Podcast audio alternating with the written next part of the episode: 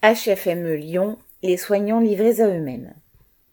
L'épidémie de bronchiolite qui a débuté mi-octobre mobilise depuis une grande partie du personnel des urgences pédiatriques.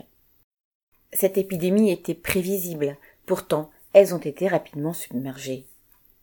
À l'hôpital Femmes-Mère-Enfant, HFME entre parenthèses, de Lyon-Bron, par manque de lit, un tri des nourrissons malades a été organisé, les médecins renvoyant à la maison les cas jugés les moins graves. Mais comme un parent en témoignait, ouvrez les guillemets, je suis venu hier. On m'a dit que je pouvais rentrer chez moi, car ce n'était pas très grave. J'ai dû revenir le lendemain, car mon enfant allait plus mal, fermez les guillemets.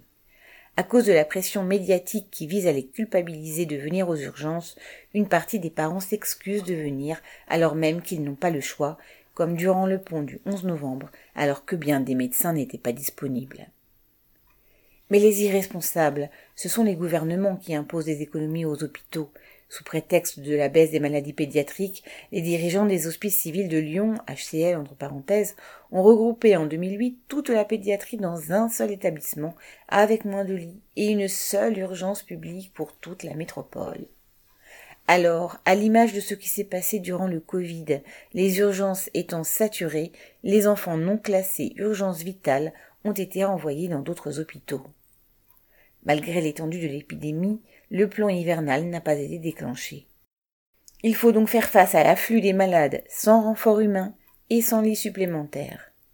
Les HCL ont le culot d'appeler ça, ouvrez les guillemets, service en tension, fermez les guillemets. Mais cette tension retombe uniquement sur les soignants. Des renforts sont annoncés pour le 1er décembre, bien trop tardivement, et sans qu'on sache réellement combien. En attendant, si les urgences fonctionnent tant bien que mal, c'est uniquement grâce aux soignants qui se démènent. Correspondant Hello.